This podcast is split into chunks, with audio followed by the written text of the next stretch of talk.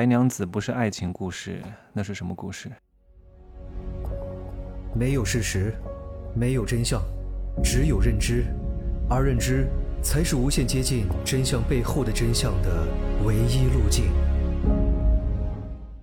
Hello，大家好，我是真奇学长哈。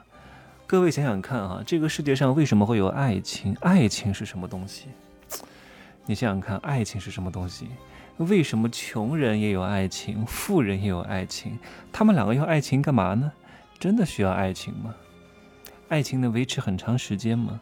能够真正让两个人长期在一起的是什么呢？各位想想看，为什么婚姻要讲究一个门当户对呢？先给大家讲个白娘子的故事哈，我最爱看白娘子了。所有的土猪穷帅哥和这些凤凰男，最渴望找的就是白娘子的类型。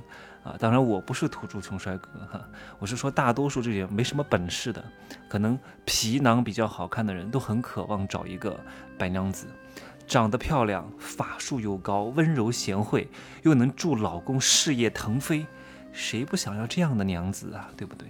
可是他们两个在一块儿是天理难容的，两个不是一个阶级，你这个穷小子，你配凭什么配得上白娘子？所以你看。白娘子因为这件事情触犯了天条啊，被关到了这个雷峰塔里边。哪怕关到雷峰塔里边，许汉文啊，许就许仙哈，去求情都没有意义的，没有用的。你凭什么？你算老几啊？你不看看自己是什么货色，就你还来求情，你算什么东西？对不对？所以你看许仙就去 潜心修佛二十年，白娘子都没有出来。最后是谁让他出来的？是他们两个的儿子许世林。考上了状元，有身份有地位了，老天都给你开绿灯啊！过去磕一磕拜一拜，感动了上天。各位，为什么许仙没有感动上天呢？为什么许世林感动了上天呢？好好思考一下吧，这是一部啊非常有内涵的教育片。所以门当户对是非常重要的啊，就是为了保护自己的阶层不堕落，自己的财产不减少啊。以前古代有一个故事叫榜下捉婿啊，就是说。这种科举考试不是放榜吗？啊，现在是在网上公布，以前是放榜贴在那个城门口。哇，谁谁谁中了进士，谁谁谁中了探花，谁谁谁中了状元。然后这个时候旁边就会有一大堆人，哇，在那等着老地主哄抢这些刚刚进了这些探花、榜眼和状元的人成为自己的女婿。为什么？因为老钱 old money 需要新钱 new money 的精力跟头脑，而 new money 也需要老钱的资本和人脉网络，这个叫合伙，所以要门当户对，各取所长，互通有无。你看以前的贵族啊，为什么要把公主远嫁到边疆？不就是搞政治联姻吗？啊，加强统治吗？对不对？你看我们父母那一辈儿为什么要结婚呢？各位想想看，是因为爱情吗？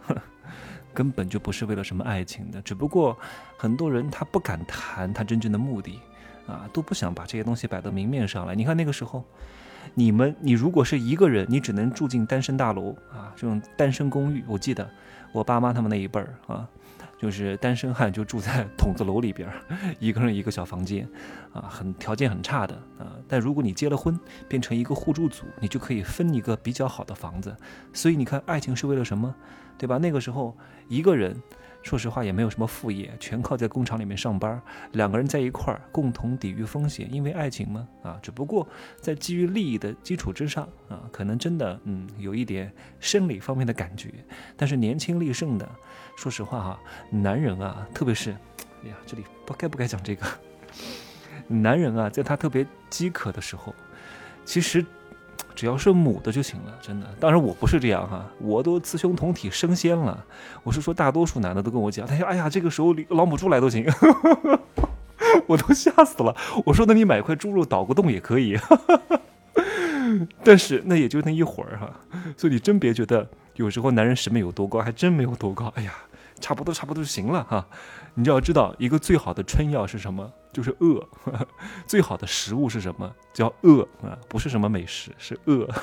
在音频里面啊，我稍微能多说一点，各位不要太焦虑哈。